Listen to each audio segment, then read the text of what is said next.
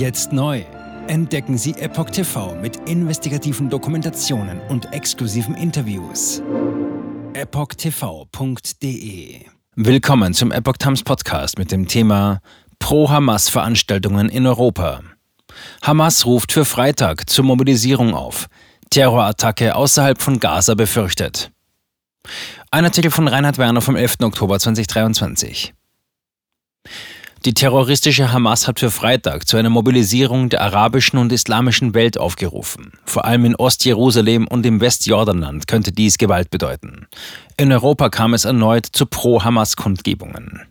Während Israel mit seiner Luftwaffe gegen deren Positionen im Gazastreifen vorgeht, hat die terroristische Hamas für Freitag, den 13. Oktober, zur Mobilisierung aufgerufen.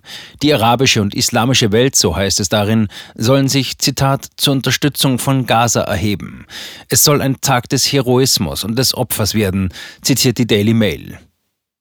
Hamas will Unruhen auch in anderen Palästinensergebieten anstacheln.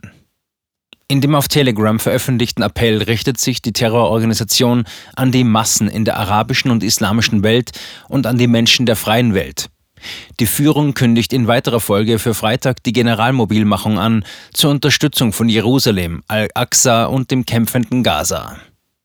Die Stoßrichtung des Aufrufs scheint damit eindeutig. Während nach den blutigen Terrorattacken vom Samstag in Israel nun in Gaza Krieg herrscht, will die Hamas diesen auch in die anderen Palästinensergebiete tragen.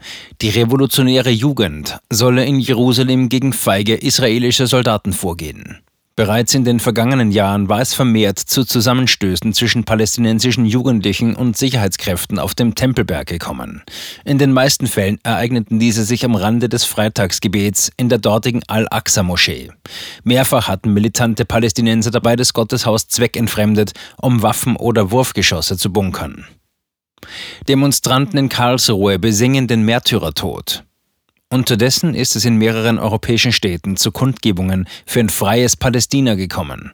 Häufig machten Teilnehmer dabei keinen Hehl aus ihrer Billigung des Terrorismus der Hamas und ihrer Ablehnung des Existenzrechts Israels. In London hatten sich mehrere tausend Personen an der israelischen Botschaft versammelt. Dabei schwenkten sie Fahnen, sangen Lieder mit aggressiven Texten und feuerten Leuchtraketen ab. An einer U-Bahn-Station im Stadtteil Kensington musste die Polizei eingreifen, als es zu Zusammenstößen mit pro-israelischen Demonstranten kam. Aber auch in deutschen Städten wie Karlsruhe kam es zu kleineren Kundgebungen, auf denen Sympathie für die Hamas zum Ausdruck kamen. Dort versammelten sich mehrere Dutzend Personen und sangen arabische Lieder, in denen das Blut der Märtyrer und der Märtyrertod besungen wurden. Immer weniger arabische Staaten unterstützen die Hamas. Inwieweit außerhalb der Palästinensergebiete in der arabischen Welt noch Bereitschaft zur bedingungslosen Solidarität mit den Palästinenserorganisationen besteht, ist ungewiss. In den vergangenen Jahren haben mehrere arabische Staaten diplomatische Beziehungen zu Israel aufgenommen, mehrere weitere arbeiten an einer Normalisierung. Im Rahmen der Abraham Accord haben bislang Länder wie Bahrain, die Vereinigten Arabischen Emirate und Marokko Verständigungsvereinbarungen mit Israel unterzeichnet. Mittlerweile hat sich auch der Sudan dem Vertragswerk angeschlossen.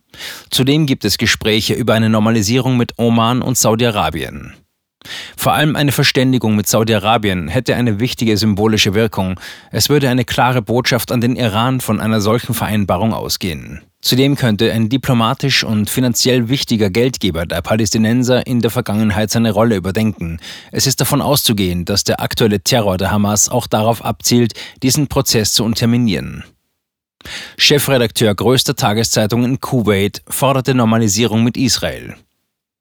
Anfang des Jahres 2022 hatte der Chefredakteur der Arab Times, Ahmed al-Jarallah, gefordert, auch Kuwait solle sich den Abraham-Akkords anschließen. Gleichzeitig solle die Parteinahme der Golfmonarchie für die Palästinenser enden.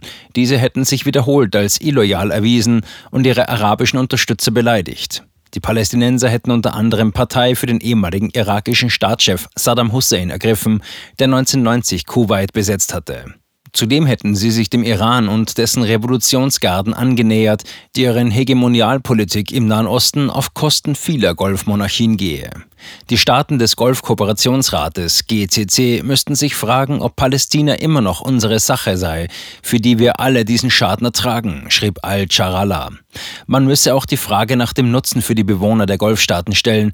Der Chefredakteur des auflagenstärksten Blattes in Kuwait erklärte weiter, alle Golfstaaten sollten die Beziehungen zu Israel normalisieren, weil der Frieden mit diesem fortschrittlichsten Land das Richtige ist.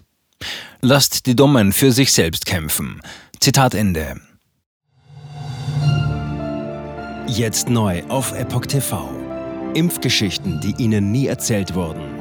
Eine eindringliche und aufschlussreiche Dokumentation, deren Trailer YouTube nach drei Minuten entfernt hat.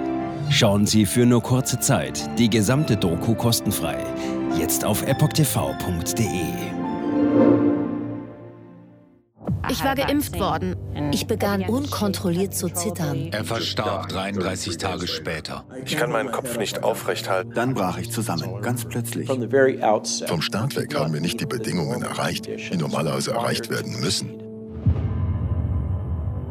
Es handelt sich um eine Tragödie von beispiellosem Ausmaß. Aber die Bundesregierung und Behörden tun so, als sei alles in bester Ordnung. Wir suchten ein nahegelegenes Krankenhaus auf. Sie behandelten sie, als sei sie verrückt. Ich sehe das als einen ernsten Kampf, den Zusammenbruch der bürokratischen Strukturen zu korrigieren. Ich glaube, viele Menschen wissen auch gar nicht, dass sie einen Impfschaden haben. Umfassende Datensätze, die zeigen, dass wir einen Anstieg der Fehlgeburten um nahezu 300 Prozent ausgehend von ihren eigenen Daten hätte Pfizer 2021 vom Markt genommen werden müssen. 300 Prozent bei Krebserkrankungen. Acht Seiten lang Krankheiten, die direkt mit dem Impfstoff in Verbindung gebracht werden. Eine Reihe diverser unerklärter Symptome. Und sie nahmen um mehr als 1000 Prozent zu.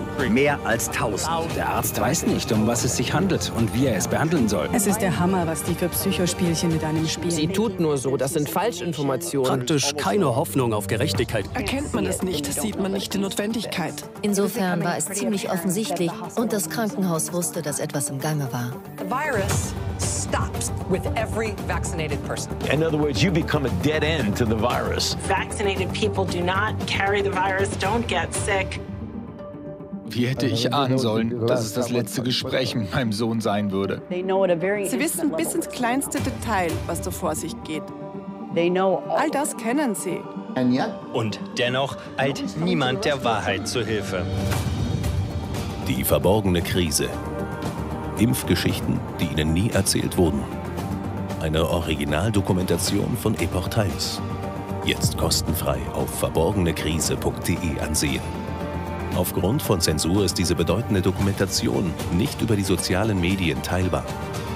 Leiten Sie diesen Link an Freunde und Bekannte weiter und tragen Sie so die Botschaft dieser mutigen Menschen in die Welt.